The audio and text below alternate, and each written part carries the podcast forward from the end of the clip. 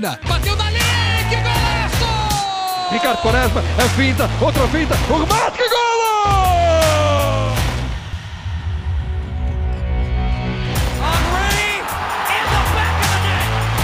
Aymar, Aymar, Aymar, Aymar! Grande golo desta!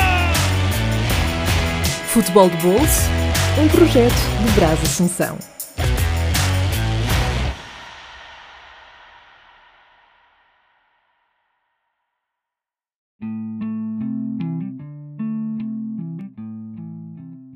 Ora viva, amantes de futebol, pois é, estamos de volta depois de uma pequena pausa para férias na terra de Sama e com uma pequena passagem lá em Munique. Tal como tinha falado no Insta há uns dias atrás, este episódio vai ser especial, pelo menos para mim, porque não é todos os anos que os clubes que mais gosto de carinho são campeões e sofrem pisar.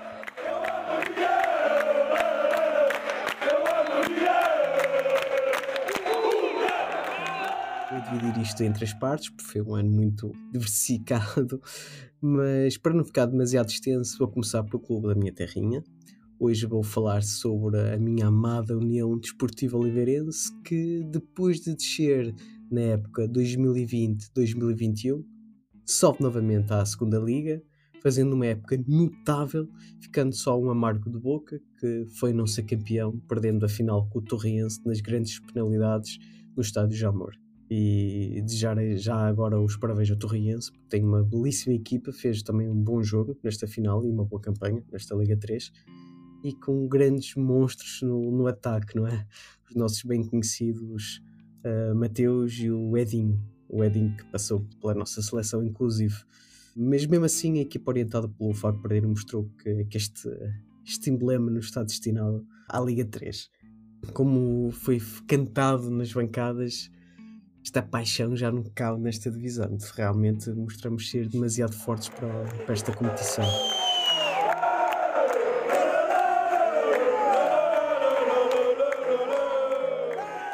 É, é certo e sabido que o futebol praticado tinha as suas limitações, pelo menos para o meu gosto, mas o que realçava na primeira fase foi uma beia goleadora, marcando 39 golos em 22 jogos, que é muita coisa para uma competição já na fase subida, a equipa parece que tomou outro registro, mudou o chip e soube ser mais consistente, não era tão kamikaze, por assim dizer, e num espírito de, de sacrifício, de grupo, de união, fazendo jus ao, ao, próprio nome do clube, não perdeu nenhum jogo e carimbou na fase subida em Leiria, tinha que ser em Leiria, num jogo em que marquei presença, na subida da, da União novamente à, à, à Liga 2.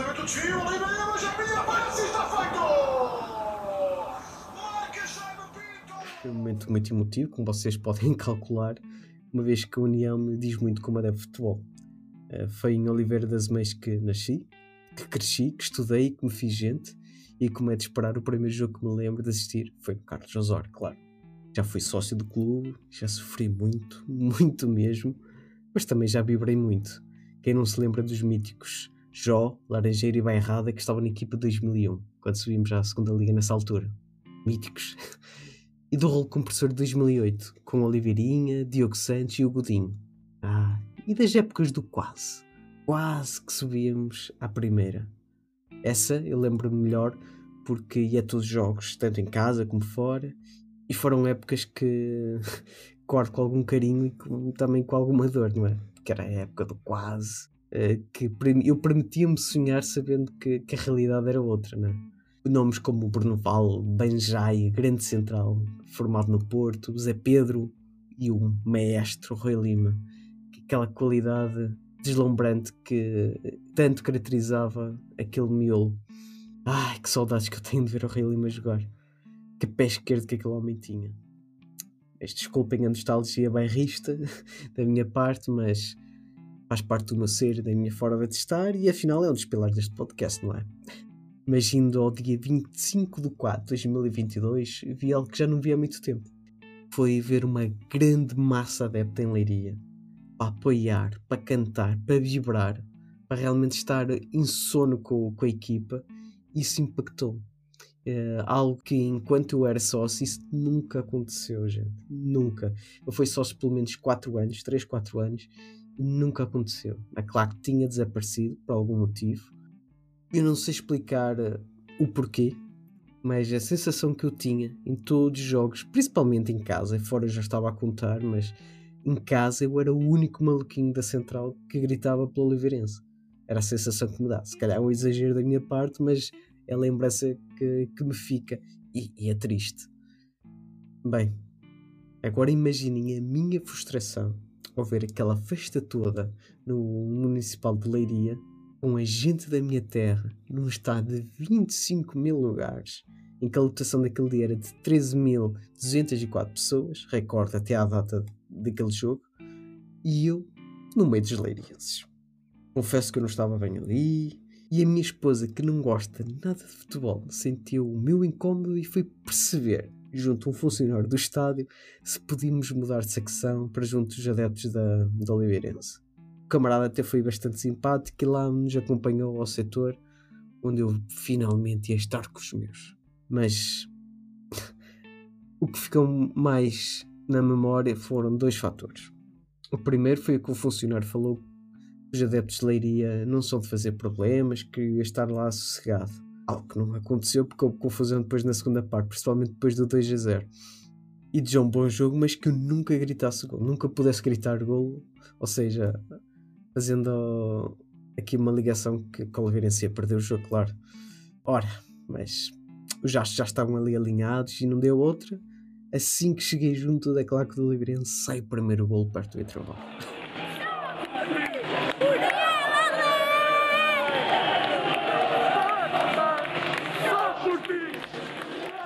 O êxtase e a alegria vão dar-me em mim naquele momento e tudo porque a minha mulher é a melhor me proporcionou esta experiência e foi um grande momento. Eu pude festejar junto dos meus, num momento fulcral como aquele, foi incrível, foi incrível. E dava para sentir que a vitória já era nossa, dali já, já nos escapava. A Oliveirense soube depois controlar o, o jogo como quis e num contra-ataque matou o jogo e garante em Leiria o acesso à segunda liga. Posso dizer que gritei mais nesse jogo do que na meia-final da Taça de Portugal em 2012, frente à Académica. Portugal 2 já segue. Em caso de vitória, garante o futebol profissional para a próxima temporada. Independentemente do que venha a acontecer na última jornada, na qual vai receber o Sporting Clube Braga B. Atenção, cabeceamento está feito!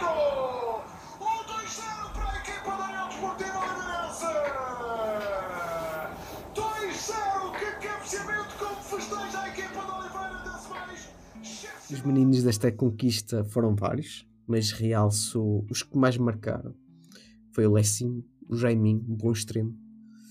O que eu mais gostei no meio campo foi o Duarte Duarte. Com bola nos pés, tem bastante qualidade e segura bem o jogo. Já está com algum, com algum peso na, nas pernas, né? 34 anos, mas eu gostei muito da qualidade dele. E como as realçou foi a dupla de centrais. João Faria e o Raniel. O João Faria tem um trajeto interessante. Por onde passa, parece que os clubes sobem e são campeões. E o Raniel é aquele central mais brasileiro, né? mais rápido. O, o João era mais posicional, mas fizeram uma boa dupla, sem sombra de dúvida.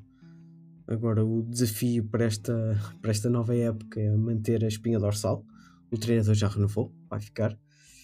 E espero que o elenco não se desmanche assim tanto uh, e que façam pelo menos uma, uma época bem estável.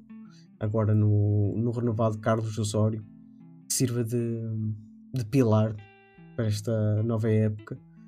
Eu ainda não fui lá ao estádio renovado, Carlos Osório, para, para a próxima época eu faça lá uma perninha e a equipa consiga fazer do, do Carlos Osório uma fortaleza. Gente, prometi que isto ia ser curto para não ser muito mais maçador neste final de época.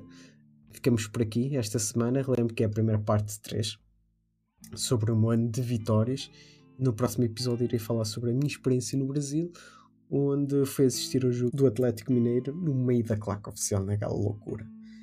Não percam, vai ser interessante e a gente encontra-se no próximo episódio. Até lá, pessoal.